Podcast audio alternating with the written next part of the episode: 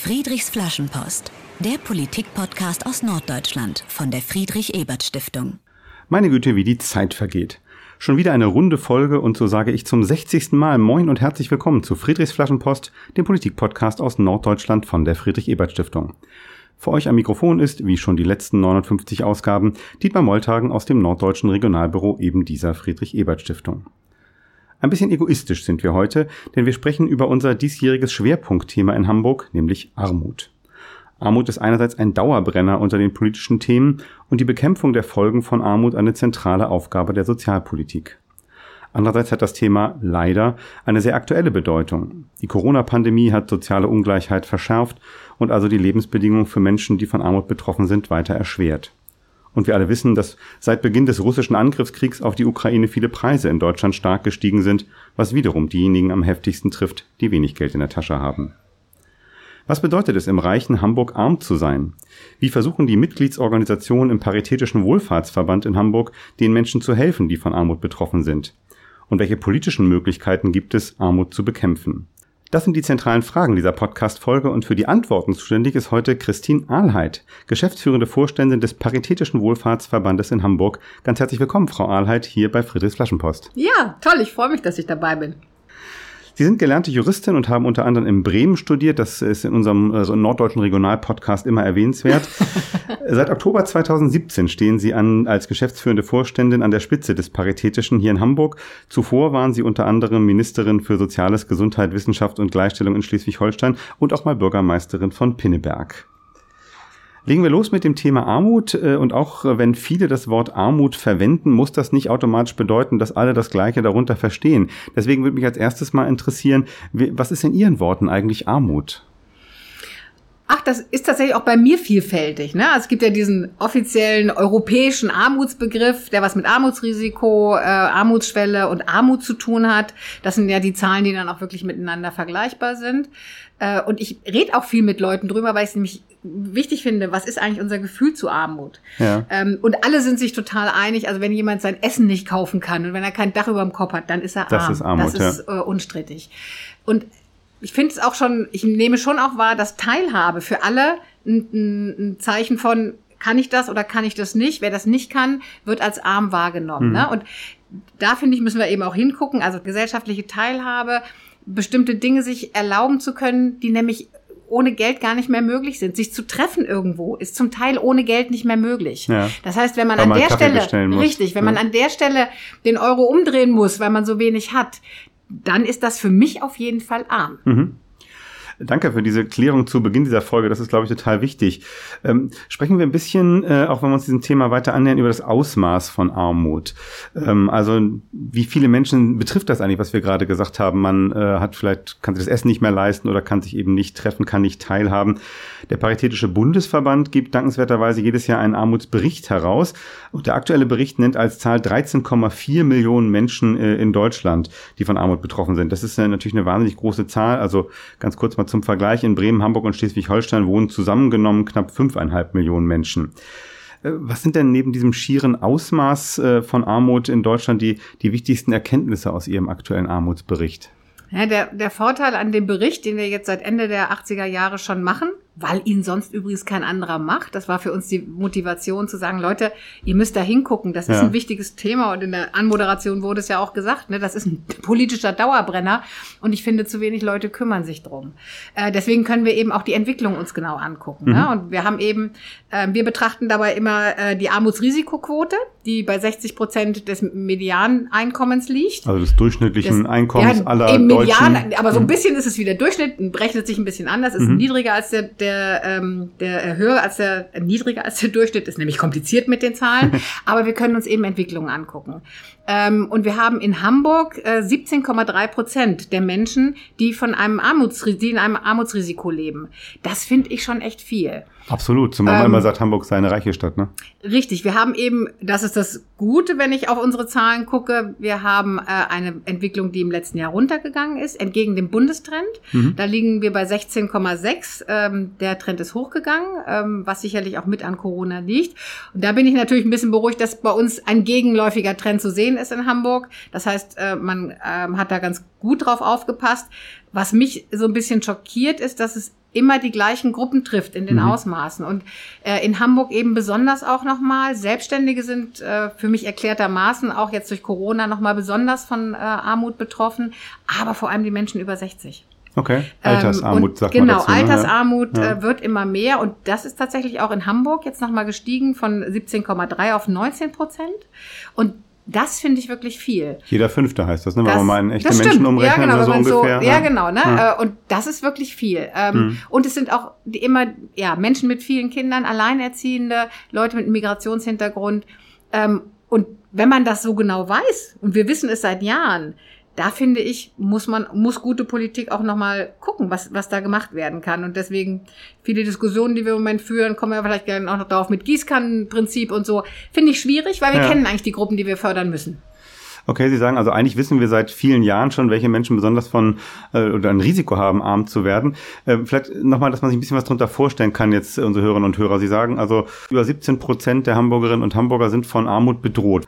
Wie, wie sieht das Altersleben solcher Menschen aus, die in dieser Situation leben müssen? Ja, die werden auch ganz unterschiedlich sein. Ne? Also wir reden da äh, in Hamburg von einem, man verdient dann weniger als 1148 Euro. Das ist, weiß nicht, was Sie an Miete mhm, zahlen, mhm. aber da bleibt dann nicht mehr viel. Natürlich hängt es dann davon ab, zahle ich 300 oder 800 Euro Miete.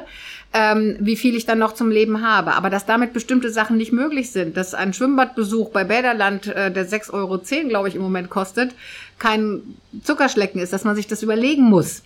Ähm, das ist völlig klar.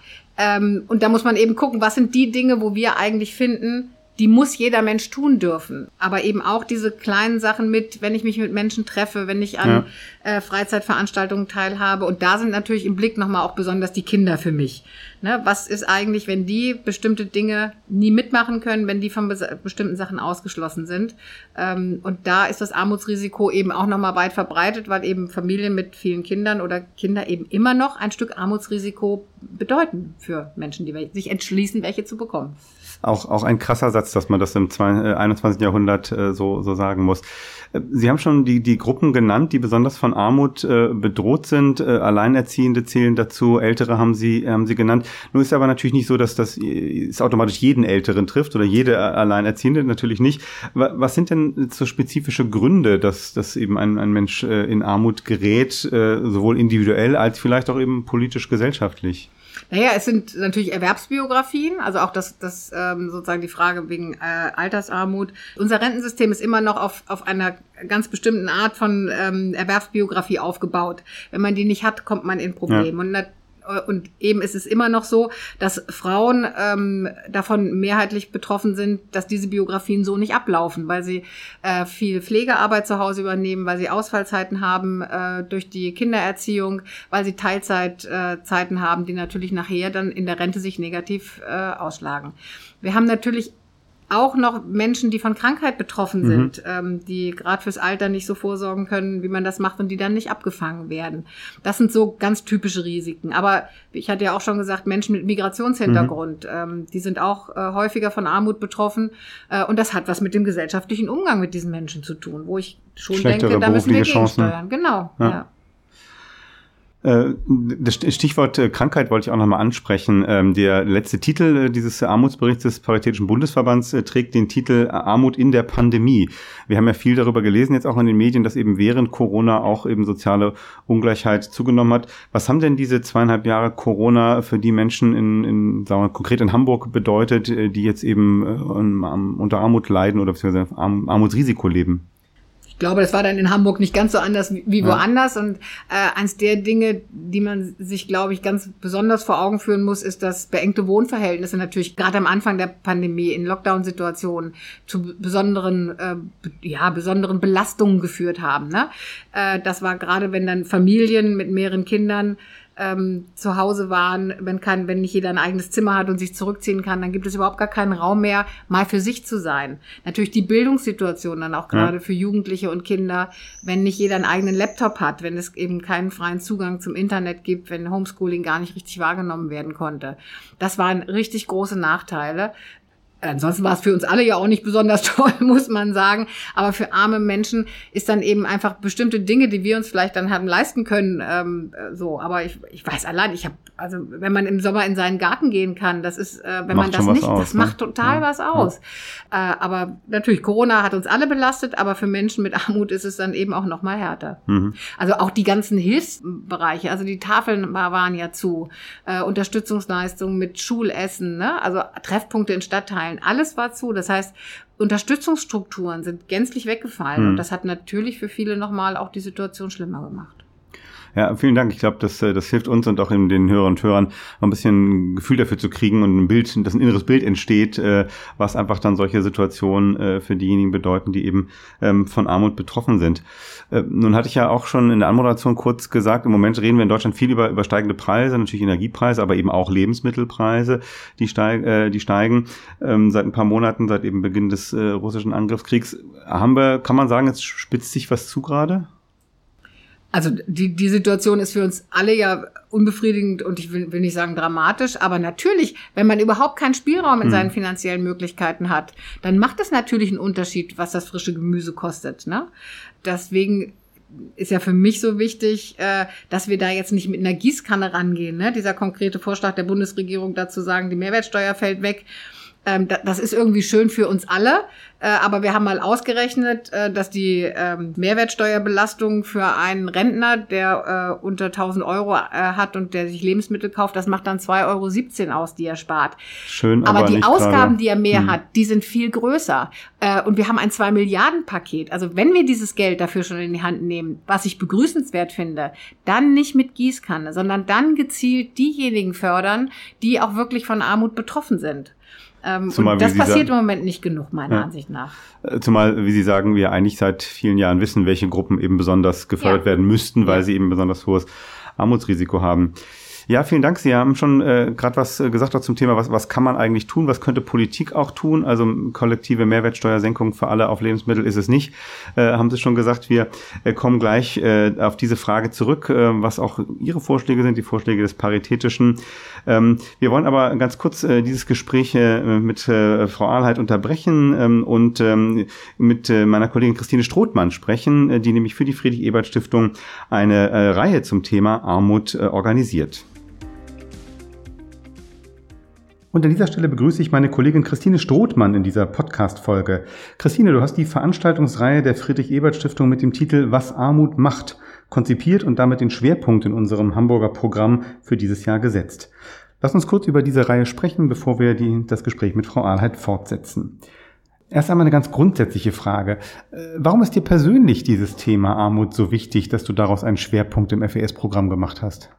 Uh, das fängt ja gleich sehr persönlich an. Ähm, ich glaube tatsächlich, dass wir über Armut nicht so viel wissen, wie wir zu wissen glauben. Und mich hat dazu unter anderem die Lektüre von Rutger Bregman angeregt, der ein Buch geschrieben hat, äh, Utopien für Realisten. Und da geht es unter anderem auch um die Armutsforschung. Und äh, andererseits habe ich auch in meinem persönlichen Umfeld einige Menschen, die von Einkommensarmut betroffen sind. Und ich habe den Eindruck, dass bei Menschen, die davon nicht betroffen sind oder niemanden kennen, da wirklich Informationen fehlen. Okay, du sagst, äh, wir wissen weniger, als wir zu wissen glauben. Äh, das klingt ja so, als äh, erwartest du, dass wir schon bestimmte Klischees im Kopf haben, wenn wir über Armut sprechen. Was für Klischees würdest du mit dieser Reihe gerne durchbrechen? Hm, ich würde vielleicht nicht nur Klischees sagen, aber ein bisschen allgemeiner. Ich, ich glaube, uns, uns ist oft gar nicht klar, selbst, selbst wenn wir es theoretisch vielleicht wissen, äh, was Armut auch mit einer Person machen kann oder auch macht.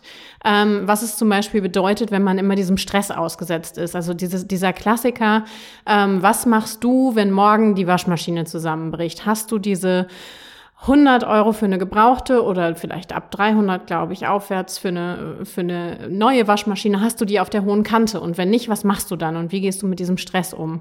Und das ähm, wirkt sich natürlich aus auf den Alltag von Betroffenen und das übrigens auch oft sehr, sehr lange. Das berichten auch immer wieder Menschen, die in Armut aufgewachsen sind, dass, dass dieser Stress sich auf sie ihr ganzes Leben lang eigentlich auswirkt.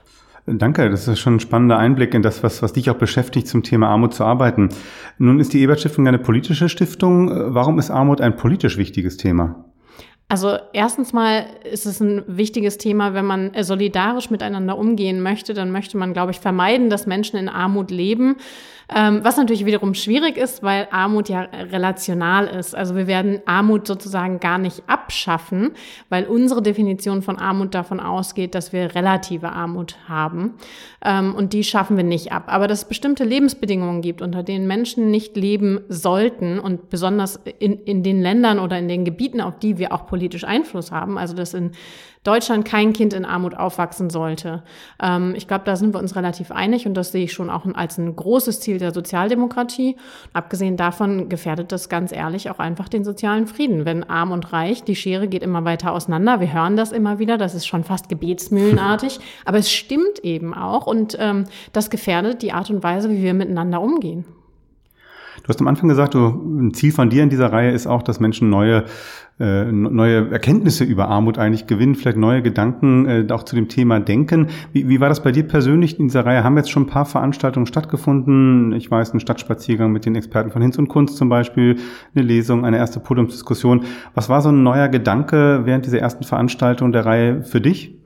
Also äh, ein paar Sachen haben mich noch mal ein bisschen aufgeschreckt. Ich glaube, das Interessanteste war bei Hinz und Kunst, als äh, Chris uns erzählt hat, wie teuer es äh, letztlich ist. Bitte keine Zahlen fragen, die kann ich mir so schlecht merken. Aber wie teuer es tatsächlich ist, auf der Straße zu leben, wenn man sich das nämlich vorstellt, dass man ja alles, was man sonst zu Hause erledigen würde, irgendwie anders erledigen muss oder es findet eben nicht statt. Also, äh, dass man auf kostenpflichtige Toiletten geht, dass man kostenpflichtig duschen geht, dass man äh, eben kein, sich keine Stulle schmieren kann in der Küche weil man hat ja keine Küche und dann kauft man also Sachen beim Bäcker. Mm, das ist natürlich unglaublich teuer. Und wenn die, dann die Schließfächer noch voll sind, die es für Obdachlose in der Stadt gibt und man eins am Bahnhof mieten muss, das sind sechs Euro pro Tag. Mhm. Ähm, das heißt, das Leben auf der Straße ist teuer und das fand ich äh, besonders beeindruckend. Ähm, eine andere Sache, die bei mir nochmal sehr hängen geblieben ist, war bei der Podiumsdiskussion, wie wir Armut sehen. Ähm, da sind wir vielleicht doch wieder bei Klischees. Ich glaube, Armut wird häufig, also vor allen Dingen natürlich Erwerbsarmut, ganz häufig mit Erwerbslosigkeit in Verbindung gebracht und das stimmt so eben nicht nur. Und äh, Julia Friedrichs, die Autorin, war da und hat äh, mit uns über ihr Buch Working Class gesprochen. Ähm, und das fand ich schon auch nochmal für mich auch nochmal beeindruckend äh, im, im negativen Sinne. Also es hat, hat bei mir nochmal was hinterlassen, äh, mit ihr darüber zu sprechen, wie das ist für Leute, die Vollzeit arbeiten und trotzdem immer gerade so auf Kante genäht hm. sozusagen ihr Leben bestreiten müssen oder eben sogar drunter. Und dann hat man den doppelten Stress, ähm, also eine Vollzeiterwerbstätigkeit und dann muss man sich noch um Zusatzleistungen kümmern, also diese sogenannten Aufstocker. Ähm, das hat mich nochmal ähm, besonders ja, negativ beeindruckt. Mhm. Danke, jetzt hast du schon ein bisschen zurückgeschaut auf das, was gewesen ist äh, in dieser Reihe. Die Reihe ist ja aber noch nicht beendet. Jetzt ist gerade eine kurze Sommerpause, geht aber im September weiter. Äh, was können denn die Hamburgerinnen und Hamburger noch äh, in der Reihe, was Armut macht, von der Ebert Stiftung erwarten? Genau, wir werden äh, nach der Sommerpause ein bisschen noch weiterlaufen und da werden wir uns, ich hatte es ja auch gerade schon mal angesprochen, Kinderarmut noch mal genauer anschauen. Ähm, was macht das mit Kindern? Ähm, wie fair oder unfair ist das? Ich denke, die Frage kann man sich schon beantworten, weil Kinder können überhaupt nie was dafür, mhm. wenn sie arm sind, weil erwerbstätig sind sie nicht und sollen sie auch nicht sein. Ähm, aber eben wie sich das auswirkt, was wir auch dagegen tun kann, da werden wir drüber sprechen. Dann werden wir noch mal einmal den Blick in den äh, ich sage mal in Anführungsstrichen, in den globalen Süden werfen. Denn ich habe es gesagt, Armut ist relational, aber natürlich gibt es auch sowas wie absolute Armut ähm, und wie, wie sich die auswirkt auf Menschen in, in anderen Ländern ähm, und was das aber auch mit uns zu tun hat. Da wollen wir noch mal drauf schauen anhand eines Filmes und dann, ähm, und das ist vielleicht die, die gute Nachricht, wir werden das Problem sicher nicht lösen, aber die Abschlusspodiumsdiskussion, dann nehmen wir uns schon vor, auch nochmal über Strategien zu sprechen, auch politische Strategien zu sprechen, wie man Armut, wenn auch nicht verhindern kann oder beenden kann, aber wie man sie doch zumindest verringern kann, insbesondere. Und ich finde, das ist auch nochmal ein wichtiger Punkt in einer so reichen Stadt wie Hamburg. Das heißt, wir gucken auch nochmal ganz speziell auf äh, die Hamburger Situation, ähm, was hier auch gegen Armut getan werden kann. Danke für diesen kurzen Einblick in die Veranstaltungsreihe Was Armut machte. Christine Strothmann aus dem Team der Norddeutschen Friedrich-Ebert-Stiftung. Wer sich dafür interessiert und zu den kommenden Veranstaltungen eingeladen werden möchte, findet alle Infos auf unserer Webseite www.fes.de slash julius-leber-forum. Danke, Christine, für den Blick. Danke dir. Zurück zu Ihnen, Frau Ahlheit. Sprechen wir ähm, ein wenig über Sie und über das, was der Paritätische in Hamburg tut. Ähm, erstmal eine persönliche Frage. Haben, haben Sie ganz persönlich mal mit, mit Armut zu tun gehabt? War das in Ihrer Biografie mal ein individuelles Thema auch für Sie? Naja, ich, also ich bin mir der privilegierten Stellung durchaus bewusst. Ich habe immer Eltern im Hintergrund gehabt, die jederzeit hätten was abfangen können. Aber tatsächlich habe ich mal für mich ein relativ einschneidendes Erlebnis gehabt. Und zwar bin ich aus einer festen Beschäftigung in Hessen nach Hamburg gekommen hochschwanger äh, und habe dann hier mein erstes Kind bekommen, ähm, habe aber noch nicht mit meinem späteren Mann zusammengelebt und war dann damals auf Sozialhilfe angewiesen. Mhm. Nun war ich Volljuristin und war gut ausgebildet und wusste, worauf ich einen Anspruch habe, aber ich war tatsächlich in der Situation, dass ich mich ins Amt begeben musste und es beantragen musste. Und es war für mich wirklich erschreckend zu sehen, wie sehr man da ausgeliefert ist.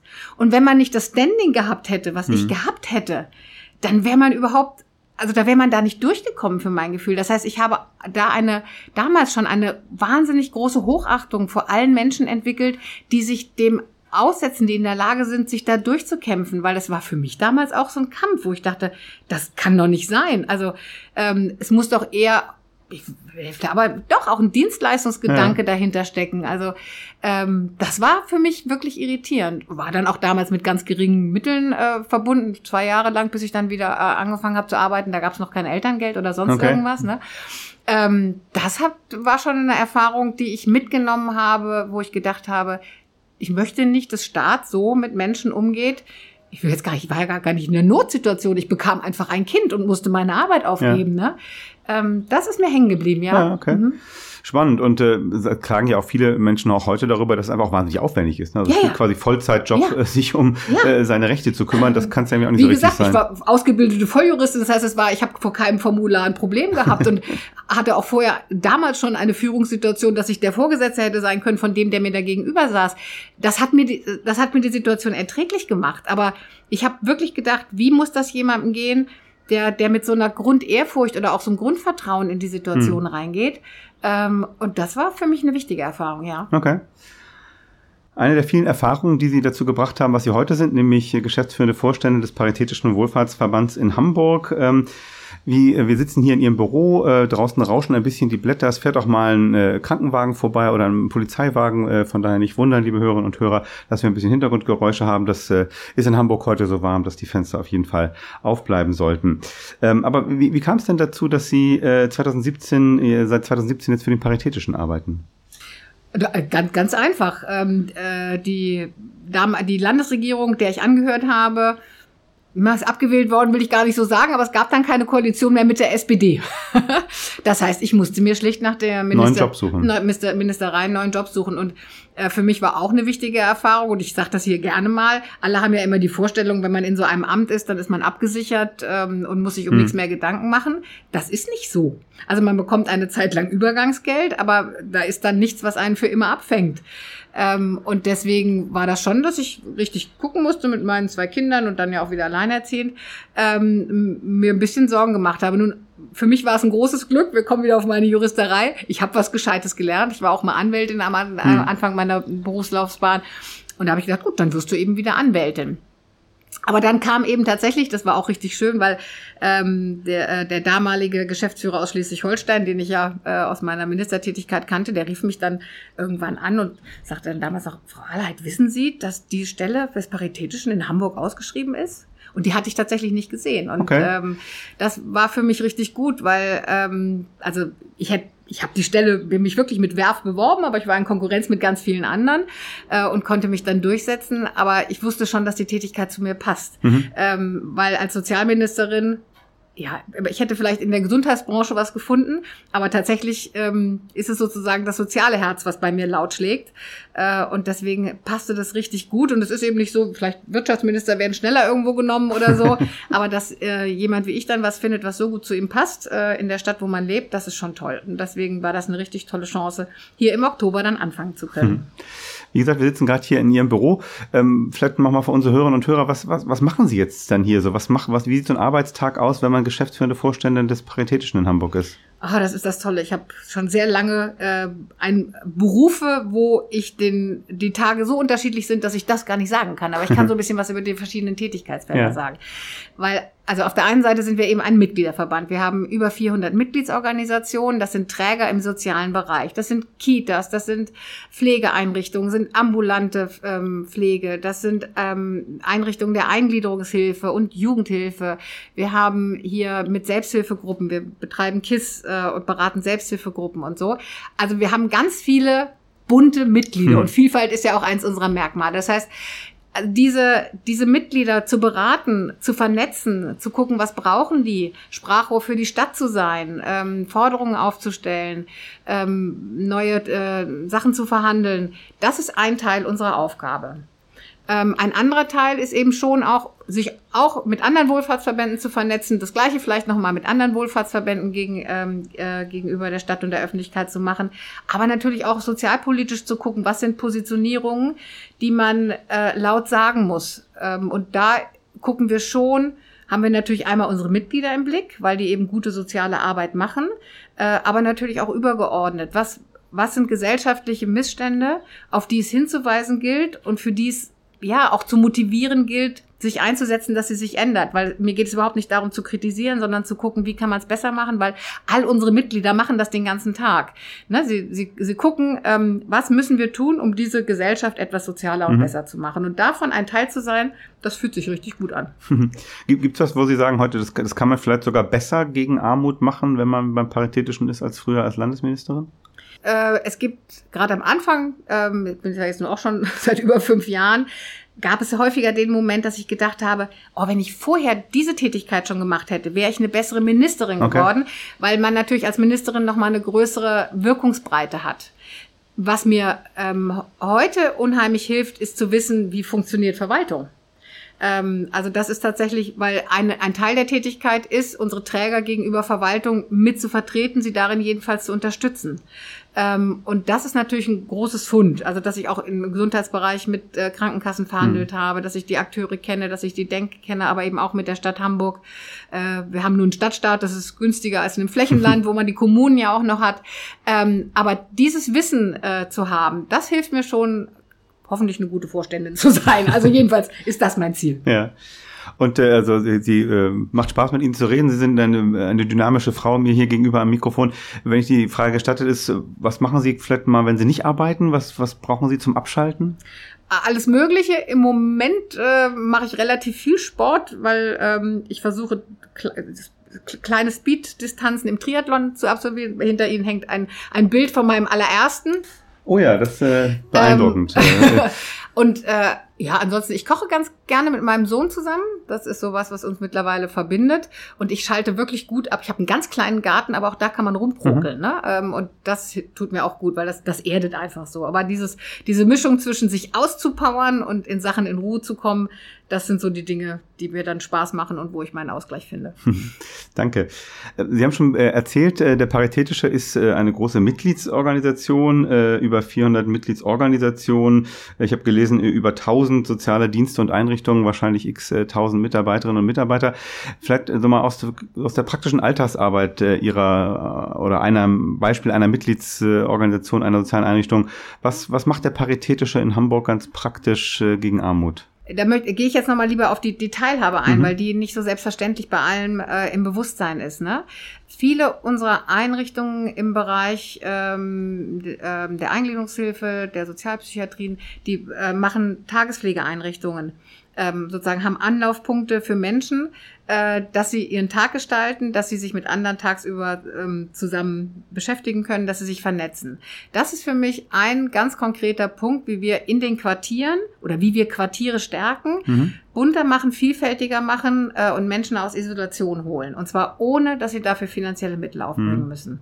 Ne, das ist äh, was, natürlich un, unsere, unsere Kitas haben das Thema natürlich auch. Ne? Die, die sehen das viel oder wir kriegen, ähm, wir haben Ganztagseinrichtungen ähm, in Schulen, äh, die bei uns Mitglied sind, die eben auch das Thema natürlich sehen bei, bei ihren Kindern. Ne? Und das ist äh, was, weiß nicht, ob wir da vielleicht noch drauf kommen, was mich auch in meiner Biografie immer so ein bisschen betroffen gemacht hat, wie unsichtbar Armut ist. Mhm. Ähm, und das ist auch ein Grund, warum der Bericht sicherlich eine große Hilfe ist, hin und wieder mal das Augenmerk drauf zu lenken. Aber Armut ist nicht besonders sichtbar. Also Obdachlosigkeit äh, ist manchmal ein Teil von Armut, was man draußen sieht. Ähm, aber diese Alltagsarmut, was auch Hm. Kinder betrifft, was ältere Menschen betrifft, die sieht man eigentlich nicht. Ähm, und deswegen ist die Lobby für diese Menschen so klein. Ja. Und deswegen muss es Menschen oder Organisationen wie den Paritätischen geben, die darauf aufmerksam machen, weil von alleine werden die Sachen nicht besser. Ja. Aber das heißt, eine politische Schlussfolgerung, die, die Sie ziehen aus Ihren Erfahrungen, wäre dann schon, dass man Armut auch sichtbarer machen müsste, damit eben das Problem äh, bekannter ist und dann auch mehr Gegenmaßnahmen ergriffen werden? Naja, Armut sichtbar machen würde ja bedeuten, sozusagen, ich sage jetzt mal, arme Menschen vor die Kamera zu zerren oder sowas. auch blöd, ne? Es ist, das, das ist ja nicht, ne, ich will, dass es, dass es die nicht gibt, aber man muss sich bewusst sein, nur weil man sie nicht sieht, ist sie nicht nicht da. Ja. Ne? Ein, ein Mensch, der alleine zu Hause ist, weil er nicht teilhaben kann, ähm, weil er auch sozusagen bestimmte Vernetzungen nicht mehr hat, weil er keinen Sportverein mehr macht oder sonst irgendwas, der ist nicht mehr sichtbar. Der, der ist arm und der ist mit hoher Wahrscheinlichkeit auch noch einsam. Ja. Ähm, und das ist was, das möchte ich nicht mehr. Aber das möchte ich nicht ins Licht zerren, sondern ich möchte, dass es aufhört. Ja.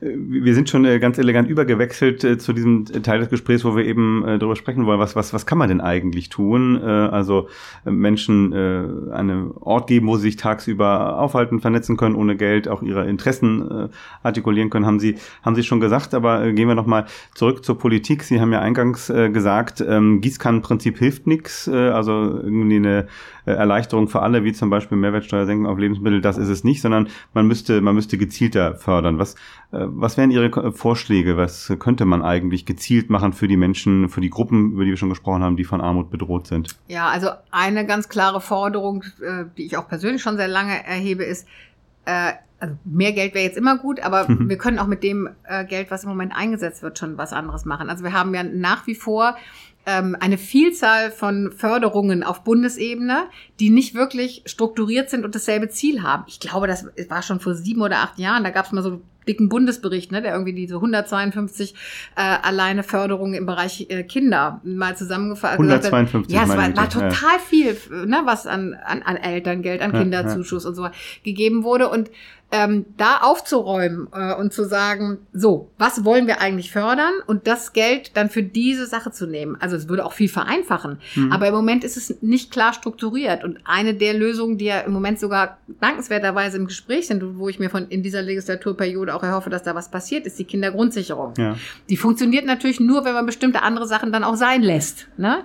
Ähm, und ja, Steuerrecht ist natürlich auch was, wo ich sagen muss, da könnten wir mehr machen. Also ähm, das weiß, das geht im Moment politisch nicht, ähm, Hm. aber tatsächlich ist das Steuerrecht ja auch etwas, was, wenn man uns alleine überlegt, gucken wir wieder Kinder an, ähm, dass der Steuerfreibetrag bei höheren Einkommen zu einer höheren Ersparnis führt, das macht keinen Sinn. Ne? Also wenn ich sozusagen Kinderarmut Armut, genau. bekämpfen möchte, ähm, dann macht das keinen Sinn. Klar, wenn ich andere Ziele habe, ähm, dann macht es Sinn, aber ich glaube, laut sagt das keiner, dass er andere Ziele hat. Ähm, deswegen da ehrlich zu sein und Ja. zu sagen, wollen wir Armut bekämpfen oder nicht, könnte man mit dem vorhandenen Geld auch schon eine ganze Menge Mhm. machen. Gut, und, und hier in Hamburg ist natürlich eine andere Ebene ähm, und ähm, da geht nicht das, was auf dem Bu im Bund geht. Da ist das Thema Wohnen natürlich ganz Ja. wichtig. Ähm, hat der Senat ja auch im Blick. Ich finde, man könnte mehr machen, aber es passiert schon auch was.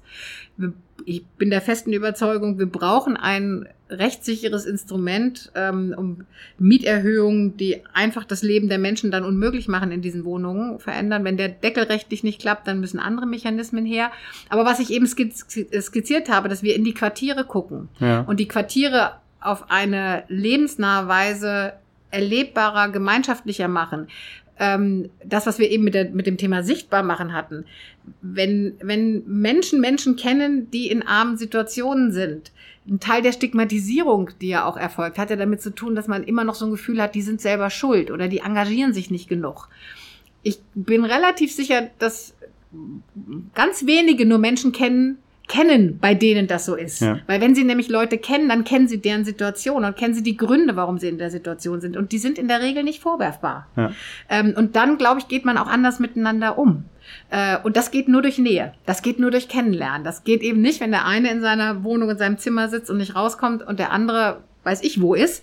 Ähm, da Quartiere gemeinsam erlebbarer, durchmischter zu machen und erlebbarer zu Mhm. machen, das fände ich ganz wichtig. Wichtig ist sicherlich auch Kinderbetreuung. Da ist ja, Ja. ganz viel passiert in den letzten Jahren. Ähm, aber hier in Hamburg ganz konkret, also wir haben ja diesen, äh, wir haben ja auch ein äh, Platzangebot für ähm, ohne Kosten. Das könnte man natürlich erweitern, um Eltern auch Möglichkeiten zu geben, auf Fortbildung zu gehen und sich sozusagen aufs Erwerbsleben wieder vorzubereiten. Gerade bei Kostenfreie Kinderbetreuung. Genau, und zwar mhm. verlängern in der Zeit. Ne? Das ja. ist ja im Moment mit einem Fünf-Stunden-Platz ja, nur begrenzt nutzbar auch für die, für die Eltern. Also von daher, da kann man ähm, äh, sicherlich was machen. Wenn man Ihnen so zuhört, dann hat man den Eindruck, okay, eigentlich haben wir schon ganz gut viele Instrumente. Sie, Sie sind jetzt nicht, äh, Sie rufen nicht die Revolution aus, die ja. sozialpolitisch und sagen, alles muss anders, sondern eher die, die, die Instrumente, die man hat, äh, verbessern, äh, Schritt für Schritt, Ansprüche vielleicht erhöhen. Und auch Beispiel. zielgerichteter, ja, ne? Okay. also zielgerichteter an die Klientel nochmal richten, die, von der wir wissen, dass sie von Armut hm. betroffen ist und dass sie wahrscheinlich auch in Zukunft das sein wird, wenn wir nicht ganz konkret gegensteuern. Ja, ja. Mhm. Sie haben schon die Hamburger Ebene angesprochen, äh, das äh, wollte ich gerne auch nochmal machen, weil ne, die, die, die große Gesetzgebungskompetenz liegt eben beim Bund, äh, was Sozialgesetzgebung angeht, ähm, viele Dinge, über die wir gesprochen haben. Ähm, aber was, was könnte das Land Hamburg noch tun? Also Sie haben zwei Sachen schon gesagt, Kita-Zugänge zu erweitern und zweitens auch mehr sozialen Wohnungsbau, habe ich richtig verstanden? Also genau, die diese Drittelmix ist das eine, aber der reicht eben nicht. Wir haben selbst in der Konstellation ja auch in Hamburg das Phänomen, dass immer noch mehr Wohnungen aus der mhm. Sozialbindung rausfallen, als auf diese Weise gebaut werden. Und das kann keiner wollen. Bei der Mietenentwicklung hier in Hamburg ähm, ist das wirklich dramatisch. Und auch für ähm, äh, Einkommen, von mittlere Einkommen ist das wirklich eine bedrohliche Situation. Jeder, der mal eine Wohnung hier gesucht hat in Hamburg, weiß das. Ich fand spannend, dass Sie gerade auch angeschnitten haben, dieses Stichwort der, der Stigmatisierung. Ähm, das, darüber haben wir auch diskutiert bei unserem ersten ähm, Armutspodium in dieser Reihe, ähm, was Armut macht bei der Friedrich-Ebert-Stiftung. Da war die äh, Journalistin äh, Julia Friedrichs, die ja aus vielen Interviews, die viele Interviews geführt hat ja. mit Menschen, die von Armut äh, betroffen oder bedroht sind und die immer wieder darüber geklagt haben, dass, äh, ja, dass man sie von oben herab behandelt, dass man sie für alles Mögliche kritisiert, äh, gerne mal sie vielleicht blöd hält oder sowas. Also diese, diese Vorurteile, die bei den nicht armen Menschen über äh, arme Menschen im, im Kopf sind. Äh, haben, haben Sie eine Idee, wie man, wie man da irgendwie rankäme, um dieses Bild auch gerade zu rücken? Also ich würde mir wünschen, es wäre einfach so, man kann es nicht anordnen, man kann es nicht in Gesetze schreiben. Ähm, da ist, glaube ich, das ist meine Idee von, von Nähe. Also wenn ich jemanden kenne, dann, ja. dann ist dieses Vorurteil in der Regel sofort weg, weil jemand, der mir erzählt, warum er in die Situation wäre, wenn mir jemand von seiner Krankheit, von äh, die Tatsache, warum er alleinerziehend ist, erzählt, dann ist das was, wo ich mit hoher Wahrscheinlichkeit Verständnis für haben werde. Und dann stigmatisiere ich ihn nicht, sondern versuche ich zu helfen und überlege, wie können wir die Situation miteinander verbessern.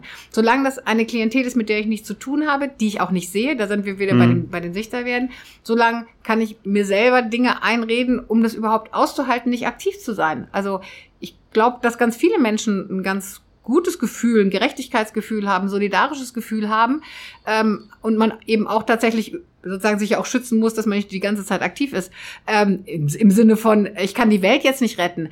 Aber das Verständnis für andere und damit eine andere gesellschaftliche Akzeptanz und damit auch ein gesamtes Klima zu schaffen, was anders ist, das geht, glaube ich, nur, wenn wir ja. offener sind, mit uns kennenlernen, uns aufeinander zugehen. Das haben wir auch im Bereich Migration. Ne, dass, solange die Flüchtlinge weit weg sind, kann man sagen, die da in der Erstunterkunft jeder, der dann Kontakt aufnimmt, der sich um eine Familie kümmert, hat dann auch andere Erlebnisse ja. und äh, fängt sofort an, andere Geschichten zu erzählen. Und das finde ich so spannend. Und da sozusagen Raum zu schaffen für. Das finde ich eben so toll an unserer Mitgliedsorganisation. Das sehen die an ihrer, als ihre Aufgabe auch an, ne? sozusagen Arbeit zu machen, wo sowas passieren kann. Also liebe Hörerinnen und Hörer, wenn ihr jetzt äh, neugierig geworden seid und sagt, Mensch, eigentlich wäre das spannend, mal Begegnungen zu ganz anderen Menschen zu suchen, guckt mal die Mitgliederliste des Paritätischen Hamburg an. Da gibt es eine ganze Menge solcher Begegnungsorte, wo man vielleicht auch mal außerhalb der unmittelbaren eigenen Blase äh, spannende Menschen aus Hamburg treffen kann. Wir kommen langsam zum Ende äh, dieses Podcasts. Äh, Sie hatten vorhin ja schon gesagt, mir Ihr, Ihr Herz schlägt sozial oder irgendwie sowas haben Sie es äh, formuliert. Sie sind schon lange in, in diesem äh, Politikfeld äh, aktiv, jetzt seit äh, fünf Jahren schon beim Paritätischen Hamburg, mal als Ministerin, aber vorher auch in anderen Tätigkeiten. Gibt es eigentlich so einen sozialpolitischen Vorschlag von aus jüngerer oder fernerer Vergangenheit, wo Sie sagen, Mensch, das wäre es eigentlich mal, das müsste man, das müsste man mal machen?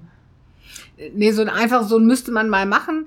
Nicht tatsächlich treibt mich die Kindergrundsicherung ja. schon schon schon lange um, weil ich äh, auch da sehr früh festgestellt habe, dass das nicht diesen stigmatisierenden Hintergrund hat. Also die Grundsicherung als solche, die löst bei vielen Menschen noch äh, als Idee aus, wieder sitzt einer auf dem Sofa und kriegt Geld dafür. Für nichts tun, ja. Für nichts tun, ne? Und ähm, dass das, da habe ich gedacht, ah, bis wir diesen Widerstand gebrochen haben und ich habe auch gesehen, dass Experimente ähm, sozusagen gemacht worden sind und dann irgendwie zu vermischten Ergebnissen geführt haben.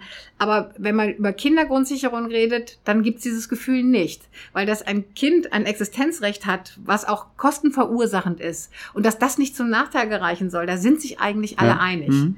Ähm, und deswegen ist es kein Zufall, dass das jetzt auch auf der politischen Agenda steht. Und ich glaube, das ist ganz wichtig, dass wir auch für uns als Gesellschaft nochmal mitnehmen, Kinder sind kein Armutsrisiko, Kinder kosten Geld und die Menschen, die sich dafür engagieren, Kinder zu erziehen und Kinder stark und groß zu machen, die sollen dadurch keinen finanziellen Nachteil mhm. haben. Das finde ich tatsächlich, ist mir schon lange ein Anliegen und ich würde mich freuen, wenn da auch wirklich was passiert. Und das was für uns als Paritätische ja, seitdem wir den Bericht auflegen, eben wirklich wichtig ist, zu gucken, was ist denn eigentlich das Existenzminimum in diesem Land? Ja. Und ist das abgedeckt mit der Sozialhilfe und jetzt mit Hartz IV? Mhm. Und das ist immer so ein bisschen, ich weiß, weil das ist so, so ein unpopuläres, immer wieder Auflegen der gleichen Leier. Das Problem ist, wenn es richtig ist, muss man es immer wieder sagen. Ähm, und die 449 Euro, die im Moment aufgerufen werden für Hartz IV, das ist, das sichert nicht das Existenzminimum. Das können wir in vielen Gutachten belegen. Das müssen über 600 Euro sein. Ja. Und deswegen, es ist eine echte Forderung und Anliegen. Äh, wir brauchen eine Sicherung für Menschen, die kein Geld haben, die wenigstens existenzsichernd ist. Ähm, und das sind meine ganz klaren Forderungen in dem Bereich, ja. Vielen Dank. Und ich glaube auch, äh, da sind Sie, äh, bei vielen Hamburgern und Hamburgern äh, rennen Sie da bestimmt offene Türen ein. Ich denke auch, ne, wenn man sich die Preise in der Stadt anguckt und dann denkt, man müsste mit 450 Euro im Monat durchkommen. Das wird nicht leicht, zumal wenn es eben auch Teilhabe möglich sein soll, wie wir am Anfang gesagt haben. Ganz herzlichen Dank, äh, Christine Ahlheit, für diese Podcast-Folge. Äh, wir haben über Armut gesprochen, was Armut bedeutet, äh, was für die Menschen, die davon betroffen sind, aber natürlich auch über Wege der Armutsbekämpfung, sowohl auf politischer Ebene als aber eben auch was die vielen Mitgliedsorganisationen des Paritätischen, zum Beispiel in Hamburg, aber natürlich auch andernorts dafür tun. Vielen Dank für das gern Gespräch, für die Einblicke in Ihre Arbeit, für Ihre Gedanken zur Frage. Super, habe ich gern gemacht. Nun hat die diesjährige Schwerpunktreihe der Friedrich-Ebert-Stiftung Was Armut macht auch eine Podcast-Folge. Wie bereits äh, vorhin von meiner Kollegin Christine Strothmann gesagt, geht es im September auch mit weiteren Veranstaltungen zum Thema weiter. Wir freuen uns dann gerne auch die eine oder den anderen Hörerin oder Hörer von Friedrichs Flaschenpost bei uns begrüßen zu dürfen. Für heute jedoch war's das. Tschüss und natürlich gern auch Wiederhören in diesem Podcast, sagt Dietmar Molltagen von der Norddeutschen Friedrich-Ebert-Stiftung. Friedrichs Flaschenpost, der Politik-Podcast aus Norddeutschland von der Friedrich-Ebert-Stiftung.